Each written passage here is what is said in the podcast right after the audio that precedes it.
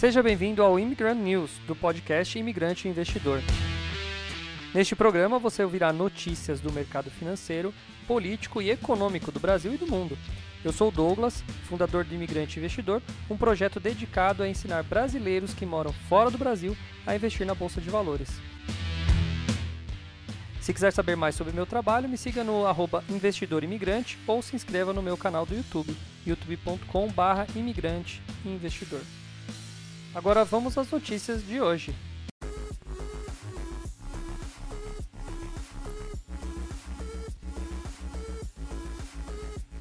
Fala imigrante, bom dia para você, boa tarde para quem está aí na Europa e boa noite para quem está na região da Austrália, Ásia, que já faz, uh, já passou ali, o sol já se pôs nessa região. Tudo bem? Sejam muito bem-vindos.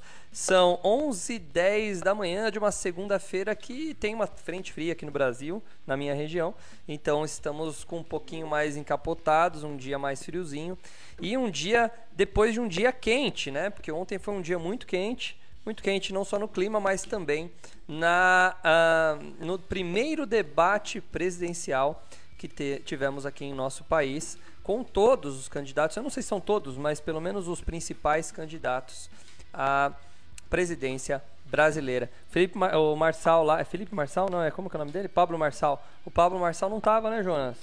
Ele não conseguiu mesmo se, se candidatar, né? Putz, é, vamos falar disso também. Quem tiver aí, fala aí bom dia para mim, para eu saber quem tá comigo aí. Vamos começar o nosso, o nosso dia. Quem tá aí, gente? Quem tá aí? Vamos lá, eu vou falar rapidinho sobre. Vou esperar vocês falarem aí e vamos começar a comentar sobre a, o debate. Uh, vamos lá. Bom, primeiro, eu gostaria que vocês dessem suas opiniões aí também. O que, que vocês acharam? O que, que vocês acharam do debate? Uh, gostaram? Acha que foi um debate justo? Vamos começar por isso, Jonas. O que, que você achou do debate em geral? A, a, o formato, a, o que, que você acha? De novo, eu,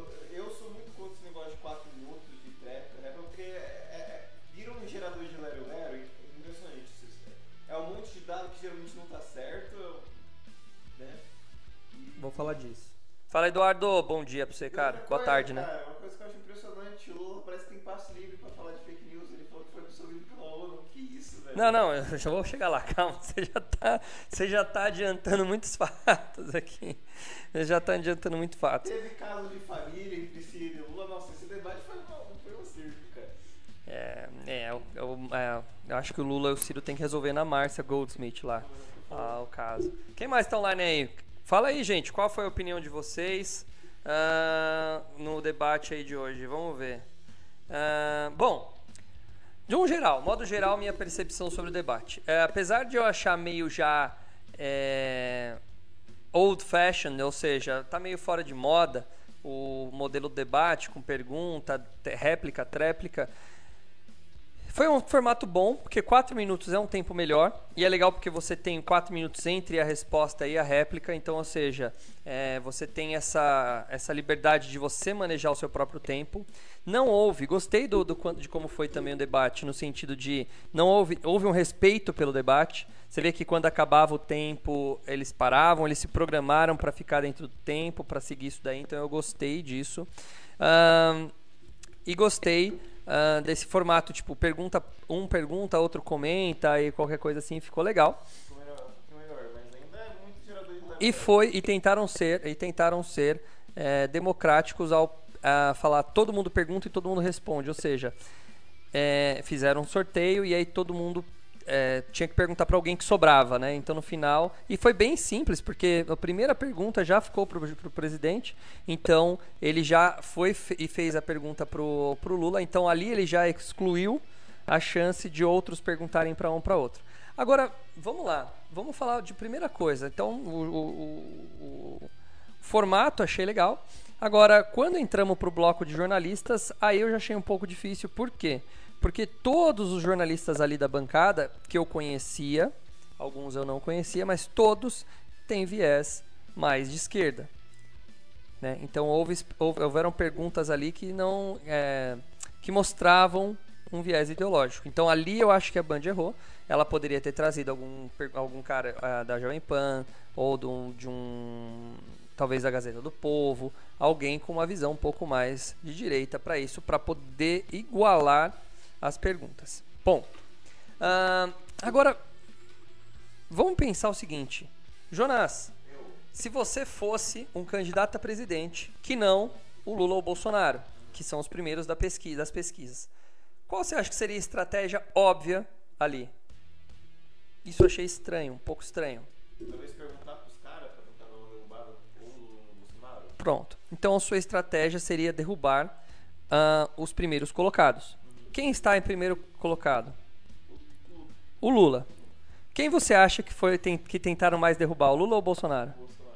Por quê? Não, se bem que o Lula apanhou pra cacete. Apanhou, apanhou. Mas por que, que você acha? Porque eu acho que nem, eu acho que nem os uh, nem os candidatos acreditam na pesquisa. Eu entendi que ali houve uma tentativa de buscar derrubar é, mais o Bolsonaro do que o Lula. Uh, tanto dos jornalistas quanto dos. Bom, jornalista já se esperava isso, mas dos, uh, dos candidatos. Agora, no começo, vamos para o primeiro bloco. Né? Eu achei estranha essa tentativa. Estranha assim, eu, não é que eu já entendi desse jeito. Eu falo, poxa, eu tentaria derrubar o primeiro lugar, o, o, o Lula, né? É, para poder tentar ocupar o lugar dele, ou o segundo lugar, né? Bolsonaro, nas pesquisas, para tentar ocupar o lugar dele. Ou pelo menos diminuir essa diferença entre os dois aí para poder fazer uma participação. Eu acho que isso foi bom. Eu acho que quem saiu ganhando do debate foram os minoritários. Foi, com certeza. É. Eu acho que, obviamente, você tem dois, é, dois ex-presidentes, né? Um, um ex-presidente e um presidente, mas vamos dizer assim, já é um presidente que está acabando o seu, o seu mandato. Então, óbvio, houveram erros, houveram problemas nos dois, e eles vão explorar justamente esses problemas. E foram, e foram muito bem na exploração. Eu acho que dessa vez colocaram algumas coisas no Bolsonaro ali que sim, ele se irritou. Então, uh, conseguiram, conseguiram atingir o objetivo. Quem sai ganhando nessa, nesse debate? Os minoritários. Eu acho que Simone Tebet, a Soraya, que nem eu conhecia. Então, nem imaginava que ela ia estar lá. O Felipe Dávila eu conhecia. Então, eles ganharam espaço aí. Isso foi bom. Né? Isso foi bom para eles. É, não, tem coisa. Acho que nessa parte. Eu perdi um pedacinho. Foi na hora que eu fui buscar o exame da minha filha no hospital. Então, não vi. Mas, pedacinho. Enfim, que eu fui daqui até lá ouvindo, só no, no tempo ali de na espera que eu perdi. Talvez tenha sido, não lembro dessa parte. Mas enfim. E aí, você tem hum, alguns detalhes aqui. Primeiro, começo. Percebia-se muito claramente uma tensão entre Lula e Bolsonaro. Logo no começo, é, você vê que a primeira pergunta eles não respondem é, é, olhando um para o outro. Deixa eu ver se eu tenho aqui a imagem, eu deixei aqui separado.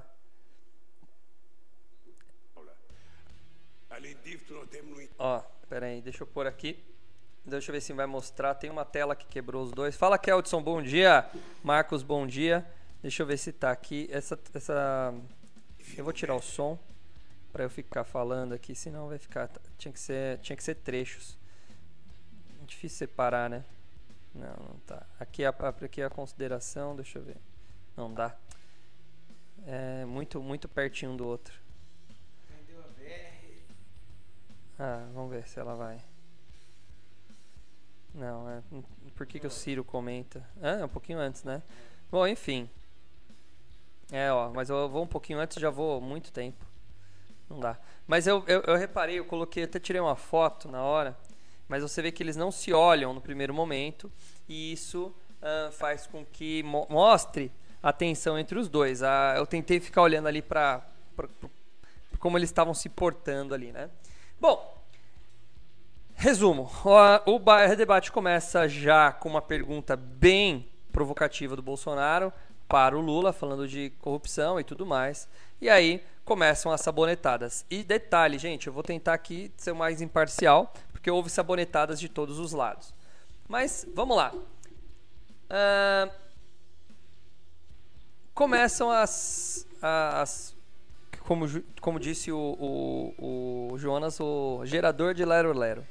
O que acontece? O que eu percebi, por exemplo, eu faço uma pergunta para o Jonas, né? Jonas, é, o que você vai fazer para cuidar da corrupção? Ele fala assim, falando em corrupção, meu governo foi o que mais uh, deu viatura para a Polícia Federal. Tipo, já fugiu. Então, lembrando que quase todas as respostas foram assim, principalmente do, do Ciro, do Bolsonaro e do Lula, porque todos já ocuparam cargos executivos. Então, é, foi fácil. Soraya e Felipe e, o, e a Simone, cargos executivos. A Simone ainda teve, acho que ela foi governadora, né, o prefeita, ela foi governadora do, do, de Goiás, então ainda, mas ela não citou muito coisas do passado, né? Foram, foram sabonetadas legais. Bom, vamos para algumas coisas que eu quero comentar aqui. Não sei se vocês viram, teve uma briga entre Janones e Salles no, nos bastidores. Para quem não sabe, Salles é o ex-ministro de meio ambiente do, do, do, Bolsonaro e o Janones é o atual coordenador de campanha do Lula. Bom, o Salles é, ficou envolvido em algumas, teve algumas é, denúncias e é por isso que ele saiu do governo lá na época. Ele ficou famoso pelo famoso vamos passar boiada na época lá da, da pandemia, naquela, naquela reunião do ministério que foi vazada. Ele ficou famoso ali. Uh, e ele agora é candidato a deputado. E o Janones ficou muito conhecido agora, né, depois da, da contratação do Lula, vamos dizer assim, para que ele seja o seu uh, o seu assessor de nossa meu cérebro está devagar hoje, não estou conseguindo falar assessor de campanha, assessor de campanha.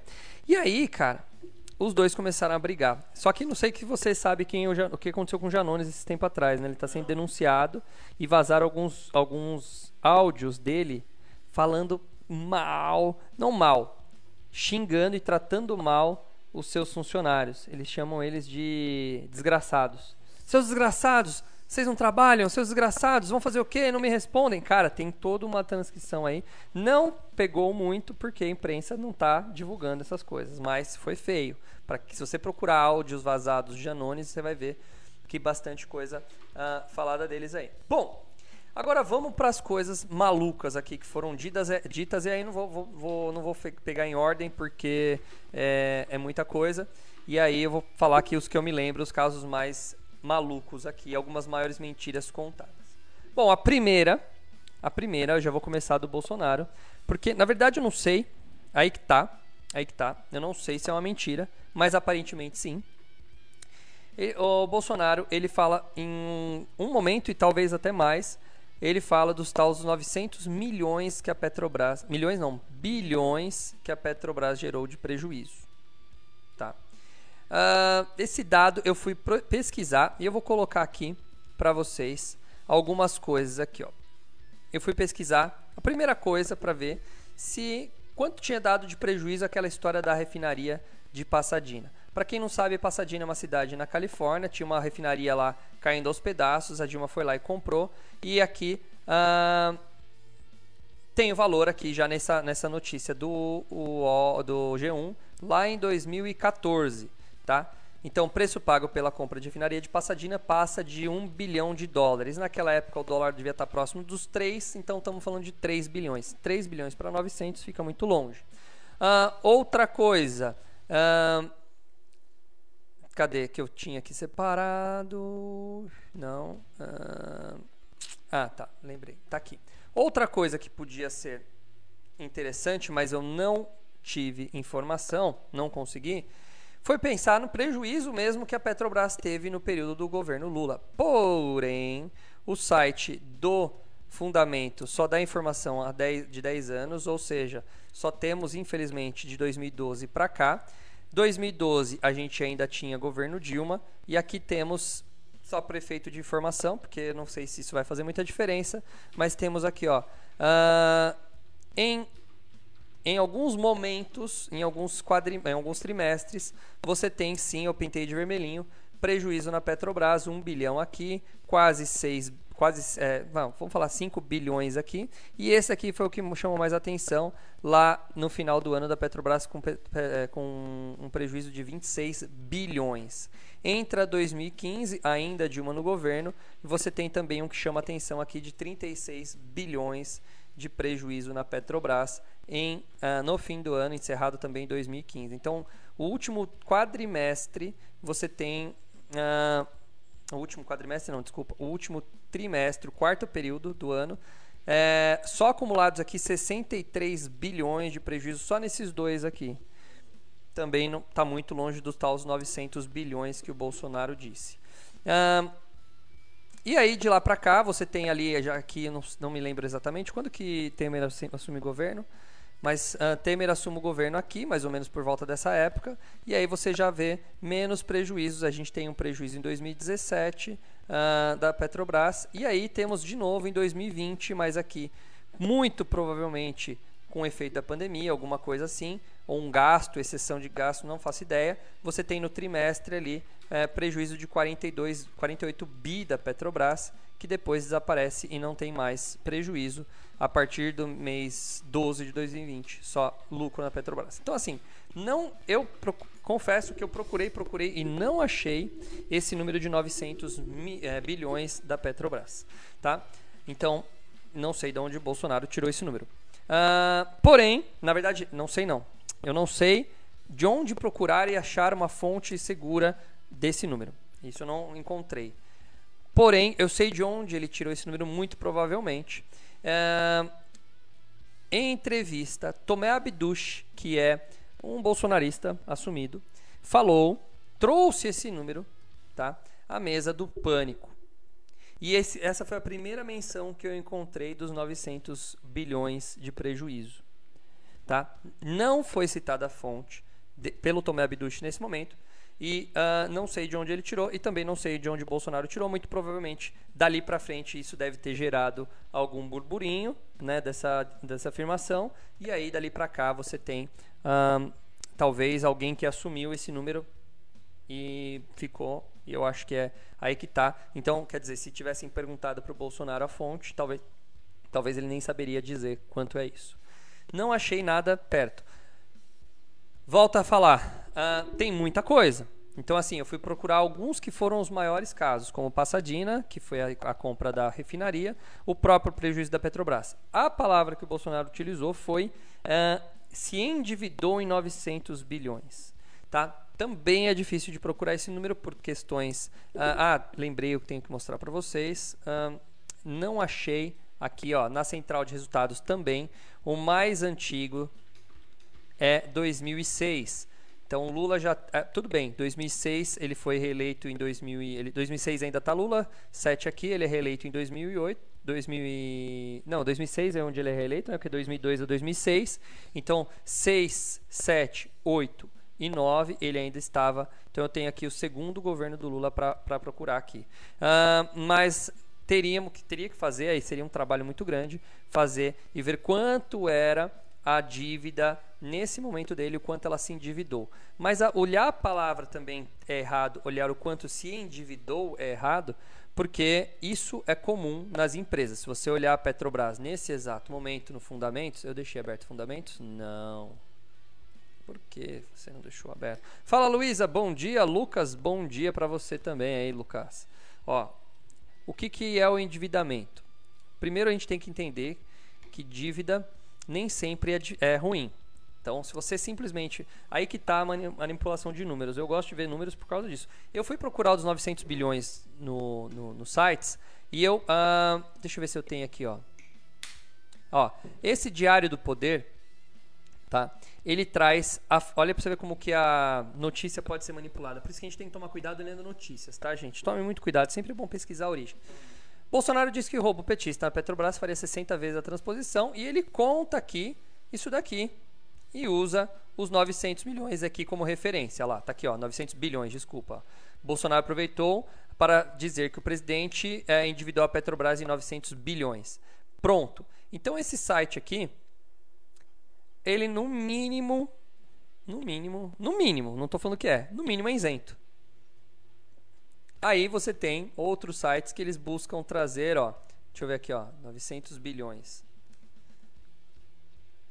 Bilhões. Petro, vamos colocar assim, ó. Opa, eu coloquei 9 mil bilhões, desculpa. Mas tá aí, ó. O Estadão fez aqui Só que até agora, esse que é o problema, não tenho. Tá, um monte de gente falando que é fake. Eu não tenho de onde tá, sai esse dinheiro. Então eu não posso dizer que é fake porque eu não posso provar que não é fake. Entendeu? Que é fake. Ou é fake. Ou não é fake. É fake ou não é fake? Posso provar? Não sei. Então eu vou falar que eu não tenho essa informação. Bom, uh, tá aí. Então tem aqui para quem quiser ler. Não tem até agora uh, nenhuma informação aqui dizendo o que é. Ok? Para quem quiser ler mais a fundo.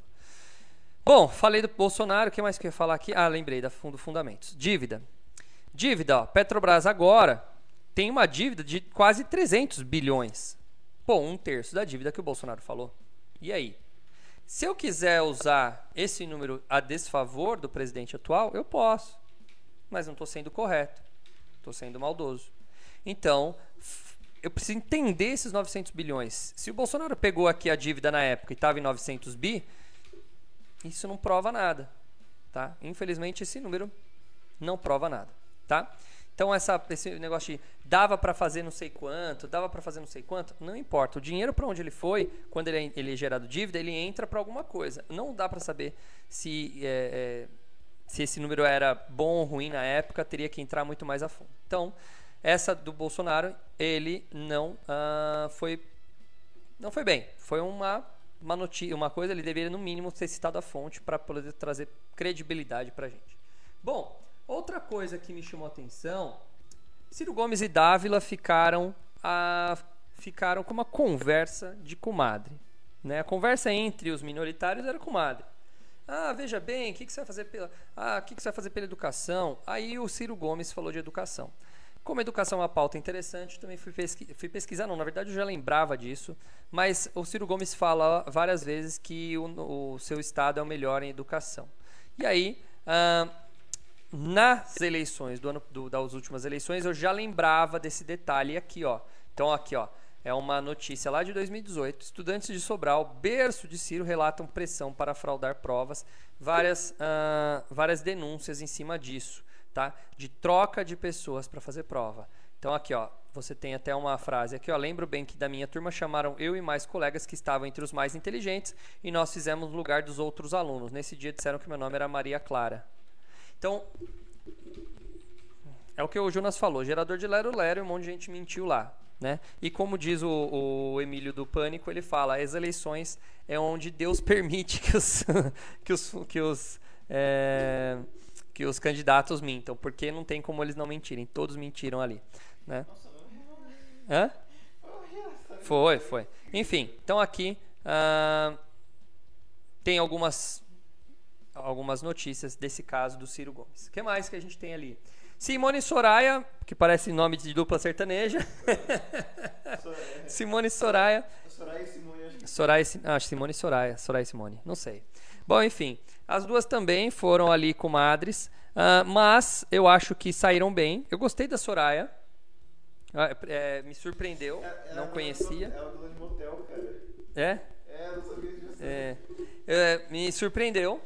Uh, assim, elas foram contundentes e tal. Gostei da, da participação delas, por isso que eu falei que os minoritários tiveram. Mas elas ficaram ali né, em afagos. Agora, o que aconteceu em relação, e isso vão aproveitar, foi um escorregão do Bolsonaro, tá? Em relação à pergunta da Vera Magalhães. Bom, Vera Magalhães ela fez o seguinte, na hora, para quem não sabe, Vera Magalhães, ela é uma Putz, meu, é difícil falar uma. rotular uma pessoa, mas vamos dizer que ela gosta muito do PSDB. ela é muito tucaninha, tá? É. é. E então já se esperava alguma coisa, ela é bem anti-bolsonarista. Então já imaginava isso. Só que ela não podia fazer a pergunta ao Bolsonaro. Então o que, que ela aproveitou para fazer? Ela fez uma pergunta ao Ciro com o comentário de Bolsonaro. E aí ela fez uma pergunta, obviamente, atacando Bolsonaro. E aí ela fala das vacinas e tudo mais e tudo mais. Bom, Uh, Bolsonaro fala o seguinte: Ó, oh, você só pode estar tá apaixonada por mim aí, porque você não para de pensar em mim, tá ok? E aí, é, fala pra ela que ela tá sendo. Bom, tá sendo imprudente na pergunta ou qualquer coisa assim. E aí nisso, a galera levanta, vai, ó, vai, ó, fica, todo mundo fica, nossa, que mal. Eu não achei. Eu achei que ele faria isso até para um homem. Então não foi, não faz diferença se for homem ou se for mulher. Mas aproveitaram a pegada para falar que ele era machista, ou que destratava as mulheres e tal. Mas ele falou isso, ele, ele foi, ele foi é, ríspido com Lula, ele foi ríspido com o Ciro Gomes. Então, para mim, ele foi grosso, foi grosso, foi grosso. Mas... Tem, tem, uma, parte que foi muito boa que você, você perdeu. Se você não comentou, você perdeu. Qual? O Ciro Gomes falou daquele negócio de machismo. De novo, começaram a falar sobre machismo. Não, não, vou falar. É do. É do. Da hora que o Ciro Gomes fala que é um absurdo que ele falou sobre a filha dele. Então, eu ia falar isso agora. Eu ia falar, não, essa daí é que eu tô falando, eu tô falando mal do Bolsonaro aqui porque realmente ele foi ríspido com várias pessoas uh, ali, tanto Ciro Gomes quanto o, o, Lula e até a Simone. Então, agora falar que ele foi que ele foi só com a machista. Simone não, machista e foi só com a Vera? Não, ele foi com todo mundo, ele foi grosso mesmo. Já é o tipão do Bolsonaro, a gente já, já sabe. Então, bem ou mal, é isso aí. É jogar bola pro cara cortar. É. Não adianta, é, então, e aí cada um vai ter sua recepção aí, né? Cada um vai, vai ter seu, seu julgamento. Beleza, para mim foi simples. Na minha opinião, ele, ele é daquele jeito com qualquer um quando ele vai responder ali. Então, não foi, não foi é diferente. Agora, foi muito legal, achei assim, cena de novela, a hora que o Ciro Gomes fala, ah, é um absurdo aqui, veja bem, né? É um absurdo que o, o Bolsonaro falou, que deu uma fraquejada. Aí o Bolsonaro respondeu, falando: Olha, eu realmente falei isso, falei besteira, peço desculpas, vou pedir mais uma vez, mas, mas, tu disseste que sua mulher só serve para é, copular, né? Vamos dizer assim com você, só para dormir com você. E aí, o, o Ciro Gomes, cara, não tinha onde enfiar a cara. Galvão Tino. Sentiu. Não, é, sentiu, sentiu o golpe ali.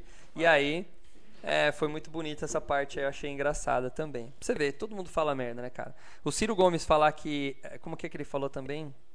De que ele tava. que ele gosta de pregar paz, que ele. que é assim que, que outros ficam, um brigando com o outro ele tem que propor a paz. Cara, Ciro Gomes teve vários casos aí de, de é, brigar e tal, em algumas, alguns momentos até é, tentar agredir pessoas que estavam ali tentando descredibilizar ele, enfim.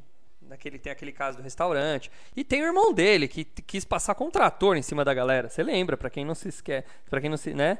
Você lembra que o, tem o caso do trator ainda, do irmão dele. Tudo bem, é irmão dele, mas então, sim, o Ciro falou besteira, não tem muito o que dizer, né? Que mais? Uh... Episódios, episódios da, da política brasileira.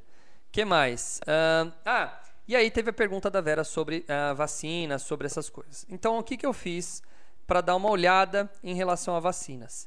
Jonas e eu fizemos uma tabelinha aqui, tá no computador do Jonas, então vocês não vão conseguir ver, mas eu vou narrar. Pode aumentar ou dar um zoom e puxar para cá a tela para eu poder ver melhor? Bom, caso vacinas, caso pandemia. Uh, vamos aos fatos e aí vocês vão tomar suas conclusões. Alemanha e dados atuais, tirei hoje, tá? Alemanha, até agora, uh, houveram na Alemanha 147 mil mortes, tá? 147 mil mortes, com uma população de 83 milhões, ou seja, 0,177% da população morreu de Covid. Tá? Dados oficiais ou dados oficiais, dados obtidos pelo aquele painel do Google, então vamos dizer que tem credibilidade. É. Uma empresa como o Google a gente tem que credibilizar, tá? Então, 147 mil e 83 milhões dá 0.177, guardei bem esse número. Tá, então, menos de 0,2% da população, muito menos, né? Vamos pegar mais perto do 0,1%. 0,1% da população morreu na Alemanha. A Argentina, 130 mil mortes com 45 milhões, ou seja, 0,289, muito próximo do 0,3% de mortes na Argentina.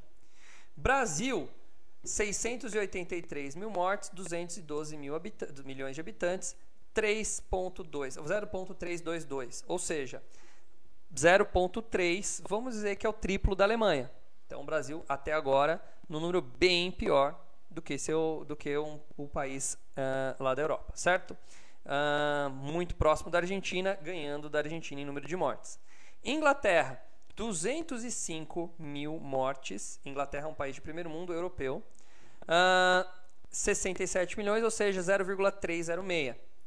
Ainda abaixo do Brasil, mas muito próximo do Brasil e ganhando um pouquinho da Argentina.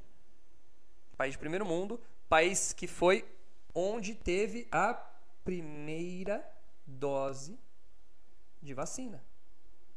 A primeira dose foi na Inglaterra. São fatos, eu não estou dando opinião.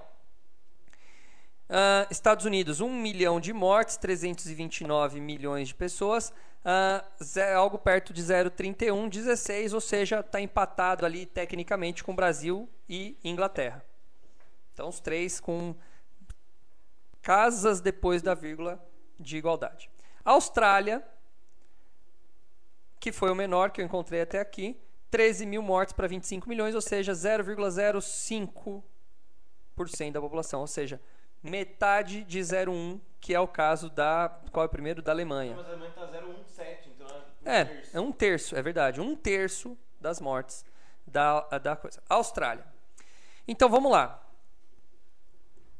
Vamos falar de empate técnico, porque não adianta pegar uma casa depois da vírgula. Se morrer meia dúzia, um, um já ultrapassa o outro. Então não vai mudar muito. Os três primeiros, vamos lá. Tá? Ô Eduardo, foi até conferir a parte do Bolsonaro atacando o Ciro. é, mas foi boa, foi boa essa resposta, viu? Ele foi. Ó, ahn, três países em primeiro lugar: Brasil, Inglaterra, Estados Unidos. E aí você, vamos comparar o que, que cada um é. Primeiro, Estados Unidos, maior economia do mundo. Segundo, Inglaterra, uma das maiores economias do mundo. ah, um país teoricamente pequeno e uma ilha. Quando falam da Austrália, uma das coisas que usaram como, como, como desculpa. Ah, e quando eu falo eh, Inglaterra, lembrando, não é só Inglaterra, é Reino Unido, para ser justo. Tudo que eu procurei, eu coloquei Inglaterra ali, mas é Reino Unido. Ah, a Inglaterra é uma ilha, o Reino Unido, né? São duas ilhas. Ah, então, não sei se a- esse simples fato de ser uma ilha faz alguma diferença na Austrália. Tá? Ah, a Austrália, diga-se de passagem, como eu tinha alunos e estava lá dando aula para a Austrália, foi o primeiro país que eu comecei a dar aula, eu lembro muito de discutir isso com alguns alunos. E, cara, eu gosto muito de números e eu sempre fui em cima disso. E eu acho que a melhor resolução de números, eh, de, de problemas, está em você estudar os números e achar ali. Então, a Austrália, no começo, quando não se tinha vacina nem nada, a Austrália cometeu um erro, mas eu vou ah, falar qual foi a atitude da Austrália. Eu vi muito de perto, vamos dizer assim, porque eu estava toda hora conversando com pessoas morando na Austrália e vendo notícias da Austrália e tudo mais. O que, que a Austrália fez que eu acho que foi o mais inteligente? Tá? O Brasil, quando teve a morte do primeiro senhorzinho sufo- sufocando lá na, na, na Itália, o Brasil inteiro ficou com medo e fechou. Foi fechando, foi fechando, foi fechando. Né? Começou, na, na, na começou na Itália, com os senhorzinhos lá, a pessoa mais velha morrendo. Foi vindo com, uma, com um medo, com uma onda de medo. Chegou no Brasil isso daí. Legal. Fechou tudo. E eu lembro de meu sogro e minha sogra não puder, elas queriam me visitar, visitar ver minha, minha filha, né, ver as netas, a, o neto, a neta, quer dizer. E ah, eu falando pra minha esposa, falando, meu, besteira, a doença nem chegou aqui ainda. A gente tá parando na hora errada. Não tem ninguém. A cidade não registrou nenhuma ainda. Aí quando registrou a primeira, nossa, aí todo mundo ficou assustadaço quando registrou a primeira morte aqui em Bragança. Só que, meu, tava tudo fechado. Isso foi depois, sei lá, de algumas semanas, um- alguns dias, não sei, não me lembro exatamente. Agora, como foi na, Ingla- na Austrália? Eles não fecharam. Eles, eles, eles não fecharam assim, as pessoas continuaram trabalhando. Aí, o que aconteceu? Fecharam o país para entrada de pessoas, afinal a doença não estava lá dentro. Então, quase ninguém infectado teve acesso à Austrália. Inteligente. Que foi uma tentativa do Trump também, diga-se de passagem, de fechar a fronteira lá com a China. Ela quer impedir voo chinês. E ele foi altamente criticado. Vamos ser justos. Os Estados Unidos tentou fazer isso, mas é praticamente impossível você fechar os Estados Unidos. Né? Mas ele tentou, pelo menos no começo ali, que era o mais inteligente, bloquear a entrada de pessoas, não parar a circulação de pessoas. Então, fomos burros aqui de parar a circulação de pessoas, sendo que ainda não tinha doença para circular. Certo? Então, tínhamos que ter parado os aeroportos e tal para impedir pessoas, cancelar a viagem de fora. Bom, assim, se for para ter medida né, é, a, a, com, com, austeridade, isso deveria ser feito. Então a Austrália ela foi muito é, boa nisso. E aí para cada e aí que eu acho que foi o mais genial, que é muito óbvio, era assim, um mapeamento. Surgiu um cara aqui, ponto. Eles pegavam um raio, eles entrevistavam essa pessoa para saber onde, onde ela foi e tudo mais, e eles fechavam esses locais para traçar a origem do vírus e colocavam esses caras em quarentenas. Quem chegava né, de fora do Brasil ficava em quarentena. Bom, a gente não está falando de Austrália aqui, mas a Austrália ganhou. Agora vamos lá. Brasil, Inglaterra e Estados Unidos. Qual a diferença entre esses três países? Brasil é um país de terceiro mundo. Temos uma saúde precária, pelo menos é isso que sempre ouvi na vida. Saúde precária, Brasil é uma bosta, saúde é uma merda, porcaria. Tá? Temos Estados Unidos e Inglaterra, que são dois países de primeiro mundo. E o Brasil está empatado tecnicamente, está um pouquinho acima, mas está uh, empatado.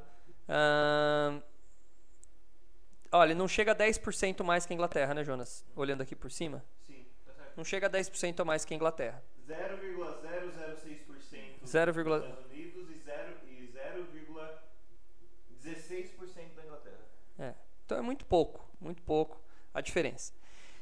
Agora, beleza. Então, resultado da pandemia, mortes, que eu acho que é o mais importante, muito, muito pequena a diferença entre Brasil, Estados Unidos e Inglaterra.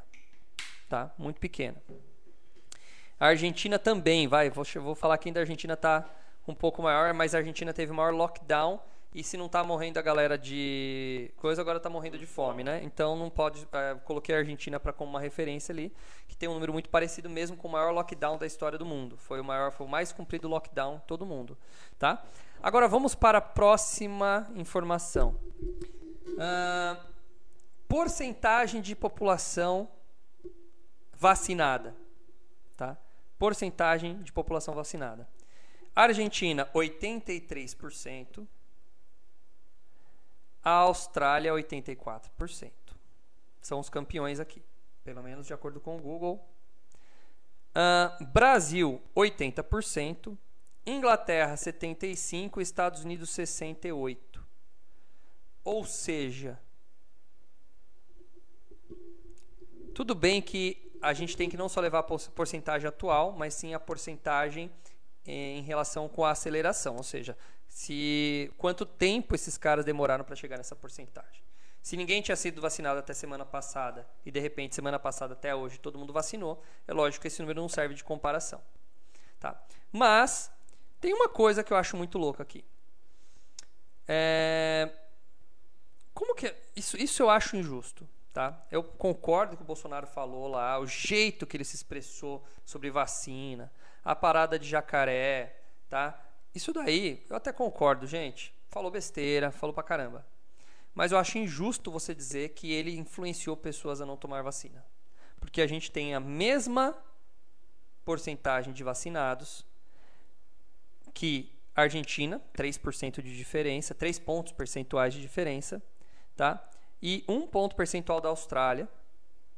E ganha ainda com 5 pontos percentuais da Inglaterra e 12 pontos percentuais dos Estados Unidos. Então, infelizmente, essa daí não concordo com quem fala é para aproveitar e falar mal. É para quem quer aproveitar e falar mal. Não quero falar bem, não quero falar mal. Pronto.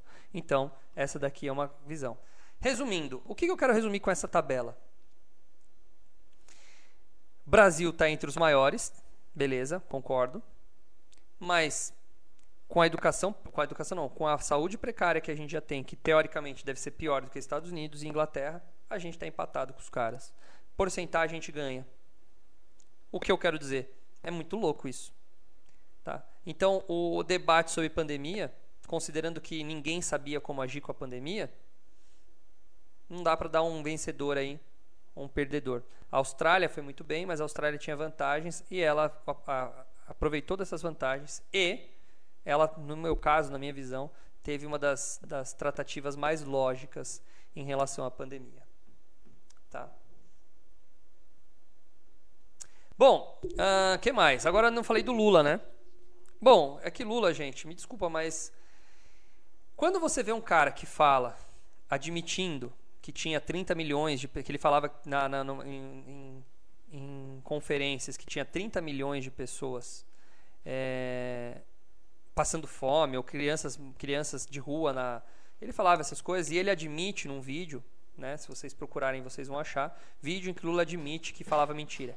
Ele fala: Olha, eu falava números, eu citava números. Se perguntassem a fonte, eu não sabia dizer. Mas era bonito falar que o Brasil estava passando fome, que o Brasil tinha criança de rua e tudo mais. 30 milhões de crianças né, passando é, fome e tal. Se fosse assim, ia ter uma criança em cada esquina tal. Ele mesmo admite que ele falava mentira. E tem vários vídeos dele. Procurem os vídeos em que Lula admite que falava mentira. Tá? Então, Uh, muitos, muitas coisas foram mentira. Uma das maiores mentiras que ele conta foi ele falar que ele foi absolvido. Né? Não, ele falou que foi absolvido pelo STF. Ele foi, não, ele falou, ele falou exatamente inocentado, inocentado tá? Para quem não sabe como é que aconteceu o caso do Lula, ele foi, uh, não está gravado não, Edilson, você deve estar tá só atrasado porque eu estou ao vivo ainda. Uh, o Lula, ele, ó, qual foi a seguinte situação? Rapidinho a história da Lava Jato. Lava Jato começa em Curitiba, tá? Com ah, algumas pessoas investigando uma operação de doleiro. Alberto Youssef, doleiro já muito conhecido por Sérgio Moro, no caso de, de, de outros casos de corrupção, tá? Se eu não me engano, Banestado, o, o próprio Youssef já estava envolvido, mas enfim, ele já estava envolvido em alguns casos de corrupção. Eles acham Alberto Youssef, por, por que, que chama Lava, Lava Jato? Porque a operação é, de contagem e distribuição dos dólares se dava num posto de gasolina atrás de um, de, uma, de um Lava Jato, é por isso que se chama Lava Jato, tá? E um nome que foi interessante, porque é como se fosse lavar todo o dinheiro ali, que eles estavam lavando dinheiro, né? Então era, era uma, um nome interessante. A operação começa com, uma, com um grupo de polícia, de polícia da Polícia Federal em Curitiba. Eles começam a achar Opa, ele mandou dinheiro para quem? Opa, para um cara ali. Peraí, deixa eu ver aqui. É, Carlos Roberto, né? É, é, como chama o cara da, da, da, Petrobras, que eu esqueci? É Carlos. Qual deles? É Carlos Alberto? Petrobras? Petrobras, Petrobras. Carlos Alberto ou... Não é Carlos Alberto, é como que é o nome do cara, cara? Não, como que é o nome do cara? É, Petrobras Lava Jato. Puta, é difícil não lembrar o nome dos caras. Não é Carlos Alberto. Carlos. Uh... Ah, não vou lembrar o nome do cara. Daqui a pouco eu lembro. Paulo Roberto. Não é Carlos Roberto. Carlos Alberto. Paulo Roberto. Carlos Alberto. É Carlos Alberto. Ah, sei lá, não vou lembrar. Paulo Roberto Costa. Tá aqui. Tá? Esse cara aqui que já morreu. Tá? Ah, bom, Aí acharam dinheiro, pá, peraí, tem Petrobras envolvida, vamos puxar o fio. E foram indo, foram indo, até chegarem em casos como uh, que envolviam o presidente Lula. Legal. Começaram a pegar depoimentos, aí tem toda a coisa aqui. O Paulo Roberto Costa foi o primeiro a depor. Teve o caso da Evoque, que foi comprada com um cheque. Eu acho que foi ele mesmo que pegou, recebeu um cheque uh, do Alberto Youssef para comprar um carro. E ele comprou o carro e aí um policial federal. Ah, peraí, por que, que o cara da Petrobras está recebendo um cheque do doleiro? E aí viram que tinha ali toda uma pegada. Enfim, corrupção na Petrobras houve. Corrupção uh, e uma grande, né, famoso petrolão, tá? E o Lula diz que foi inocentado. Não houve. Houve toda uma, uma investigação, provas, delações, devolução de dinheiro. E aí, Lula é preso condenado em primeira instância pelo juiz Sérgio Moro, condenado em segunda instância pelo TRF, tá? É, e revisão de, de, de, de, condenação. Então, teoricamente, três condenações são quase 20 juízes ali que fizeram análise do caso e condenaram Lula. Inclusive, a revisão da condenação dele foi, dada, foi aumentada, aumentada a pena. A pena. Beleza. Lula foi preso, encarcerado, qual é a jogada que se há? Então, para você ver o poder de Lula por trás dos bastidores. E aí que tá. Isso que eu tenho medo. Eu tenho mais medo daquela pessoa que você não sabe como ela é do que aquela que você sabe. Tá? Uh, Lula consegue, de alguma maneira, que, sua, que a revisão do entendimento sobre segunda instância fosse revisada. Né, a revisão fosse feita, ou seja, que fosse revisada o entendimento de segunda instância. Como era feito o entendimento antes? Isso era por jurisprudência, tá? Ah, o cara foi preso, tá, foi preso, condenado em primeira instância, ele pediu revisão, ele deveria ficar preso, ele entra com o tal do HC, né? É, ele deve ser preso depois de condenado em segunda instância definitivamente? Sim, era isso que se entendia até então. As mesmas, alguns até se repetem, alguns juízes do STF, alguns ministros do STF, pautam a revisão disso. E na revisão, você tem um entendimento de que não. Vamos, vamos pensar de outra maneira. Agora, quem é condenado em segunda instância, se ainda há recursos cabíveis, não deve ser preso esse cara. Ou seja, só pode acabar quando há o trânsito em julgado né, quando acaba o trânsito de julgado. Isso é um entendimento que afeta não só Lula, mas um monte de gente. Então, Lula e um monte de outras pessoas que estavam em fase é, de só segunda condenação saem da cadeia livremente. Cara, imagina como os delatores devem... Os delatores estão presos, detalhe. Então, pensa bem. Não, a maioria já foi solto. Então, lembrando, um monte de gente é solta por causa de uma jogada, por causa de uma jogada desse senhor aí. Como ele fez, ninguém sabe. Mas foi, foi magicamente todo mundo decide rever esse poder, esse negócio. Beleza, Lula é solto, isso é o que solta Lula. Mas ele ainda não pode se candidatar, porque existe um negócio chamado lei da ficha limpa. Então ele não pode. Como ele era condenado, não pode. Aí, o ministro Faquim, ele pega e vai ler todo o processo. E aí ele olha e fala assim: peraí, o Lula não tem nada a ver com Curitiba. O Lula não mora em Curitiba. Esse caso não deveria ser julgado em Curitiba, deveria ser julgado no foro pertencente, ou seja, na jurisdição de residência do Lula, ou no mínimo em Brasília, que é onde ele habitava na época. Então, isso deveria ser, ter sido julgado ou em São Paulo ou em Brasília. E aí, ele pauta a revisão de todo um processo e os ministros acabam concluindo que a vara de Curitiba é incompetente para julgar. Não incompetente porque não sabe julgar, incompetente porque não deveria, porque não está no endereço certo. Tá? É mais ou menos o cara anular um gol porque a bola estava meio murcha. Você entendeu? Tipo, o cara foi lá, jogou, tá todo mundo jogando, tá igual o negócio. A bola tá murcha para um lado para o outro. Mas aí o cara chutou e fez gol. Aí ele fala: não, não valeu porque essa bola estava fora da especificação. Ela tem que estar tá com tantas libras. E não estava. Então eu vou anular esse gol. Você entendeu? Então você acha uma tecnicalidade para liberar. Aí Lula mente falando que ele foi uh, absolvido. Ah, na verdade a palavra foi inocentado. Não, isso foi uma jogada. Permitida? Lógico que permitida, porque vou fazer o quê? É um Eu ia falar palavrão, por isso que eu pausei. É um ministro. É, eu ia. É que eu tô com.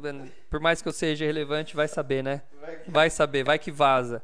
Né? Eu vou ser preso amanhã. Então, uh, um ministro liberou. Eu vou fazer o quê? Aí ele foi lá e considerou improcedente. Mas isso não anula nenhum crime, nenhuma coisa, nenhuma corrupção. Então, nesse ponto, gente, Lula não deveria nem estar aí para debate. Tá? Infelizmente, estamos no Brasil e é isso que a gente está vendo. cabeça de ovo, pode falar?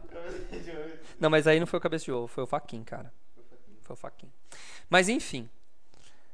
Resumindo, gente. Ó, Juliana, tudo bem, Juliana? Agora que eu vi que você está aí. Até parei, nem olhei o chat direito.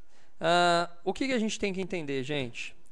Agora, minha minha humilde opinião. Tá. É, você pode não gostar do Bolsonaro, Então vai lá e vota no Ciro, vota na Simone, vota na Soraya, vota no Felipe Dávila. Uh, mas, cara, votar no Lula. Me, olha, eu não sei, eu tenho meus alunos aí. Eu não tenho. Eu acho que a gente. Nós somos simplesmente. Eu acho que política não é motivo pra gente brigar com ninguém. Eu tenho um dos meus melhores amigos, tá? É, que gosta e fã do Lula, tá? E família, tá? Então não vejo nenhum problema. Não é com raiva que a gente tem que tratar isso daí. Mas assim, cara, tem um peso moral muito grande entre os, entre os candidatos aqui. Eu não gosto do Ciro. Mas no eventual segundo turno eu votaria no Ciro. Contra o Lula. Eu acho que o Ciro é um, um mentiroso de mão cheia também. Tá? Um mentiroso de mão cheia. Ele fala bonito. Ele fala bonito. Ele é um cara encantador. No sentido da palavra, manja muito. Um cara muito inteligente. Respeito muito o Ciro pela sua inteligência. É um cara muito inteligente. Um cara que tem moral. Hum, mas eu não votaria. Não era um cara que eu votaria. Não gosto muito dele. Mas, cara, eu votei no Lula na primeira, primeira eleição. Fiquei feliz. Fiz palanque para Lula. 18 anos, moleque, louco pra querer fazer algum bem pro mundo. Fui no. Sabia? Eu fui no centro, na praça, colher assinatura contra a ALCA, Aliança de Livre Comércio das Américas. Já ouviu falar disso? Contra. Peraí. Contra a ALCA. peraí. Mas naquela época não era um, eu não tinha estudado administração, eu nunca tinha pagado uma DARF, entendeu?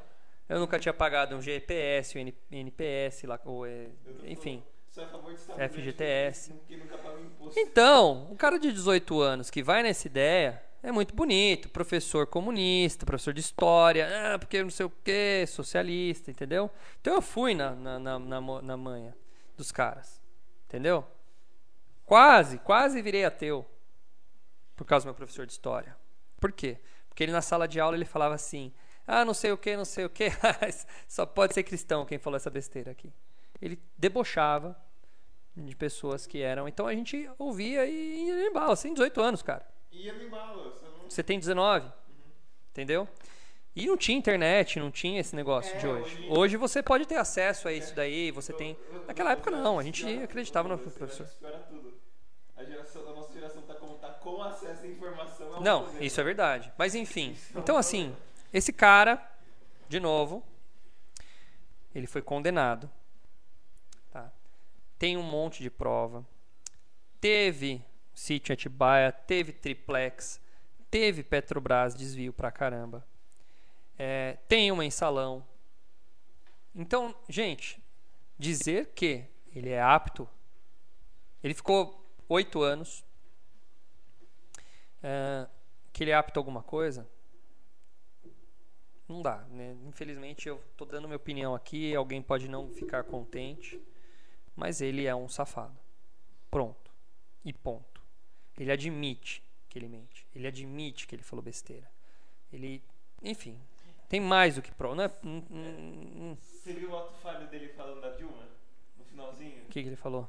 Que isso é um absurdo. Impeachment a Dilma por causa da pedalada que ela fez. Não, ah, não, ele fala um monte de besteira. Não, isso aí não vai entrar. Ele fala, né? Eu não vou roubar vocês de novo. Ele fala isso, né?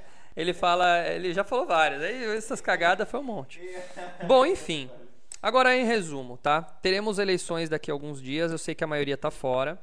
Ah, a maioria não vai votar, mas seus parentes vão estar aqui e tudo mais. Olha, gente, vocês votam, vou votar em quem quiser. Mas infelizmente não é esse esse cara aí que vocês estão vendo, que eu eu acho que todo mundo pode votar em quem quiser, você pode votar nele, mas infelizmente não é um cara que eu enxergo como ah, que nem deveria estar concorrendo à eleição. Ele não deveria estar. Se a democracia real- realmente funcionasse, se a justiça realmente funcionasse, esse cara aqui não poderia estar sendo é, concorrendo às eleições. Simples assim. O resto, beleza, vota na Simone, vota no Ciro, vota no, no, no Bolsonaro, vota no Dávila, né?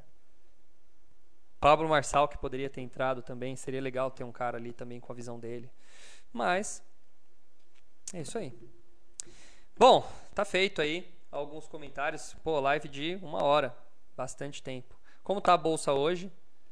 Como que tá a situação aí? Deixa eu ver aqui. Quem tá aí? Quem tá aí?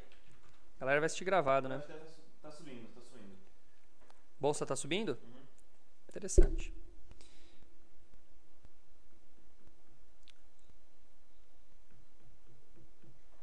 É.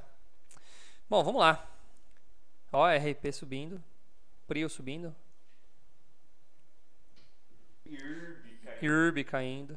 É, engraçado que não estão falando né, aqui sobre, sobre o, debate, né? Olha, não tá na primeira página. É que eu acho que é aquela coisa. é, Não teve Ah, tá aqui, tá aqui. né? Ah lá. Putz, o cara falou exatamente o que eu. Só no texto aqui, ó. Foi vingança dos não polarizados. Falou. Ah lá, o Marcos tá ali ainda. Ficou no, ficou... E aí, Marcos? Conclusões aí, Marcos. Escreve aí sua opinião, Marcos. Escreve aí, galera que tá no chat. Relaxa, Debate Senão vingança. vai ser cancelado. É, você não vai ser cancelado, fica tranquilo. Se tem uma coisa que eu, cara, eu gosto, eu gosto de política, mas eu não teve uma, eu, eu- entendi que política não é, quem vai resolver nossa vida não é um político, gente. Não é um cara de Brasília que vai resolver nossos A problemas. que Nem a pau. coisas apesar dos.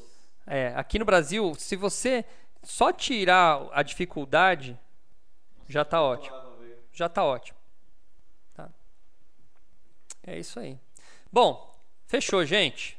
Fechou. Acho que por hoje é só. Não vou falar muito de, de Bolsa de Valores hoje, porque eu fiquei muito tempo. Foi um especial sobre isso daí. Tá bom?